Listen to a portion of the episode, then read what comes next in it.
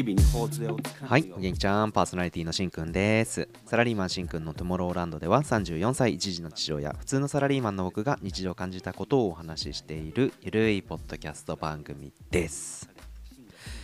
仕事を12年間、まあ、やってきまして、会社というか、まあ、人に裏切られるようなことって、まあ、よくあったんですよね。きっと社会人になれば皆さん1回はあるんじゃないかなと思うんですけど、今回の出来事お話しする出来事があってからもう自分を守れるのは自分だけだなっていうふうにもう改めて痛感して自分のやりやすいように仕事をするっていうふうに決めたきっかけにもなった話なんですけど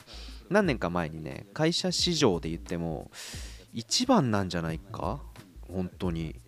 それあれ以外考えられないんだよなっていう仕事をなんかいろいろ巡り合わせがあってたまたま取れたことがありました。なんか自分の実力というよりもなんか運が良かったんですよ。本当に。タイミングとかがぴったりあったりとかして。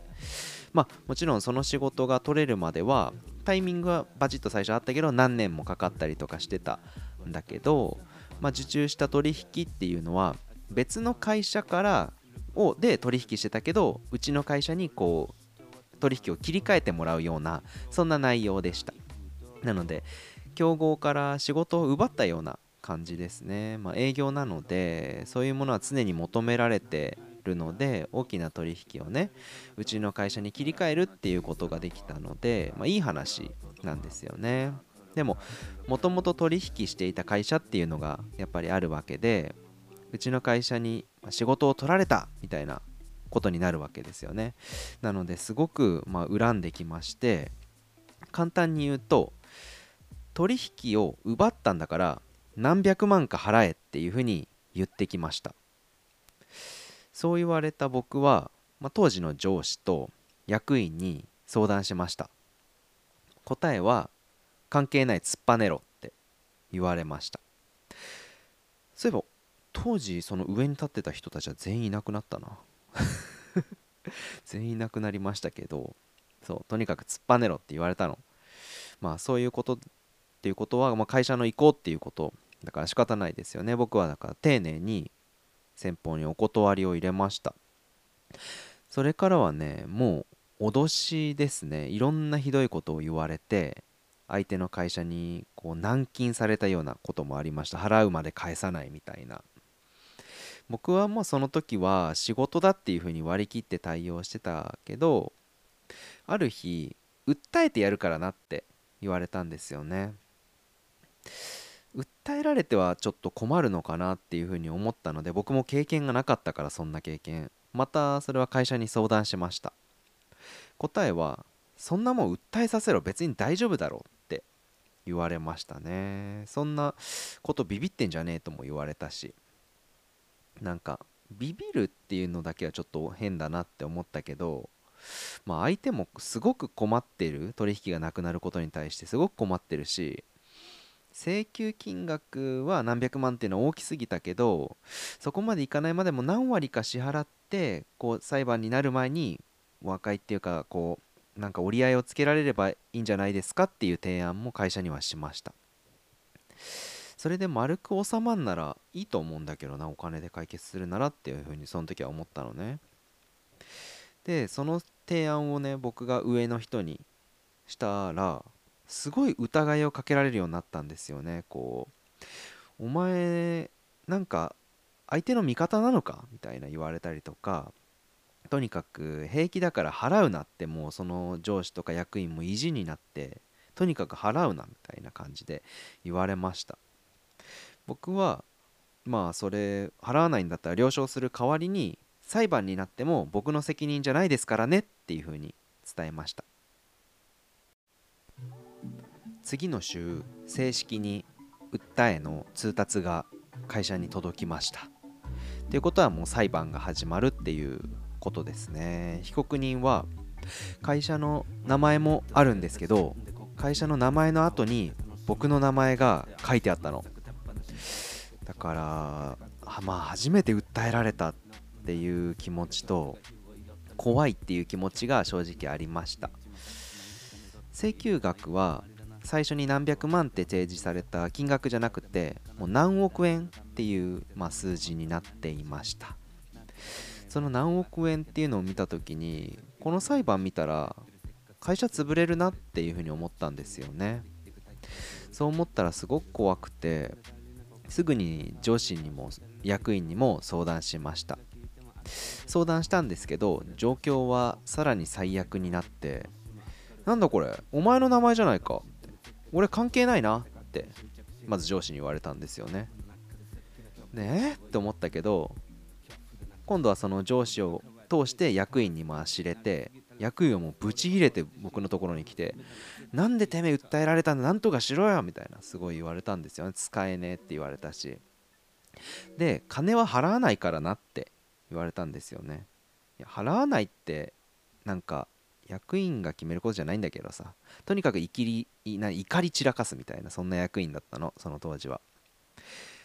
結局その2人上の2人は訴えられた経験もなくてこう逃げ腰なすりつけみたいなそんなもう体制になってたの。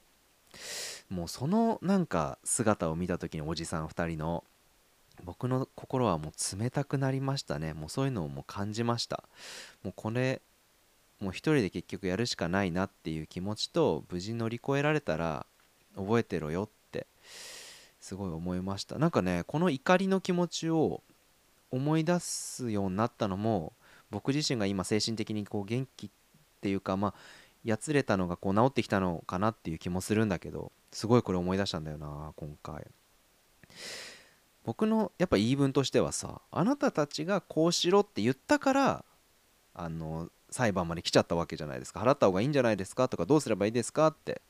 聞いたのにこうした方がいいんじゃないですかってまで言ってあげたのに突っぱねたからこういう裁判になっちゃったわけでなんか自分で言うのもあれだけどその時、えー、と20代だったから頑張って頑張ってでこうしろって言われたからやった若者のこう努力みたいなことは無駄だったってことですよね。だから自分で言うのもあれだけどその時は若かったから。で結局そっからもうなんやかんや1年ぐらいずっと裁判して結果はその裁判は和解に終わりました。本当に一人で戦った。もちろん弁護士うちの顧問弁護士っていうのはいたんですけどその弁護士さんはねその役員の飲み友みたいな感じであのねダメだったんだよな とにかく。だから結局裁判に使う文章も、えー、と戦略も僕一人で考えてもう必死ですけどね。結果は和解に終わりましたで最終的なお金も僕が上司に提示したこんぐらいでいいんじゃないですかっていう金額で済んだんですよね。だから本当に良かった。しそのことに対して全く褒められることは全くなかったけどもう覚えてろよって気持ちがすごく大きかったの。だから僕はその日から仕事のやり方っていうのを変えるっていうかもう好きにやらせてもらおうって思ったんですよね。結局守ってもらえないし一人でケツ拭かないとこうやっていかないいけないんだからって思って。だからで結局ねその時裁判で頑張った今会社はねその時の大きな取引からまだ続いてるから恩恵を受けてるしもしこの時裁判に負けてたらどうなってたんだろうかとかふと思いますよね。わかんないけどでも僕はそこで人って簡単に裏切るんだなっていうのを知ったしうん今の気持ちとしてはもちろん営業だから目標みたいなものがあるけどそれはもう別に達成させてもらう。それ以外なんか口出しは誰にもさせないぞっていうふうに思っててそういうスタンスでうんもうねその時からいたのね。そしたら気づいたらその時の上司も役員も自分のそばからというか自分からいなくなりましたね。きっと僕はだからすごく扱いづらい社員だったと思うし今もそうなのかなってふと思うのは分かります。そんな僕が去年今の上司に出会って変わることになります。まあそれはまたいつかお話しします。は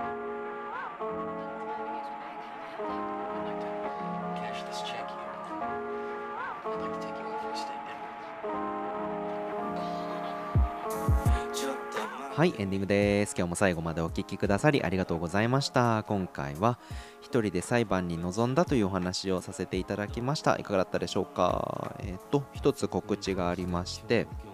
僕企画に参加することになりました。その名も「なれそめ音色」といって素敵な企画なんですけどポッドキャスターが思い入れのある春の曲をエピソードとともにお話しするっていう企画になりましてなんと53番組も参加するんですよねその中に。僕の番組も入っておりますんでよろしくお願いします。春のこうエピソードと、まあ、春のそのね紹介する曲っていうのも僕自身選んでおりますんでうん曲にの話僕の好きな音楽の話ってこの番組ではあんまりしてこなかったと思うからすごく僕自身も楽しみにしています。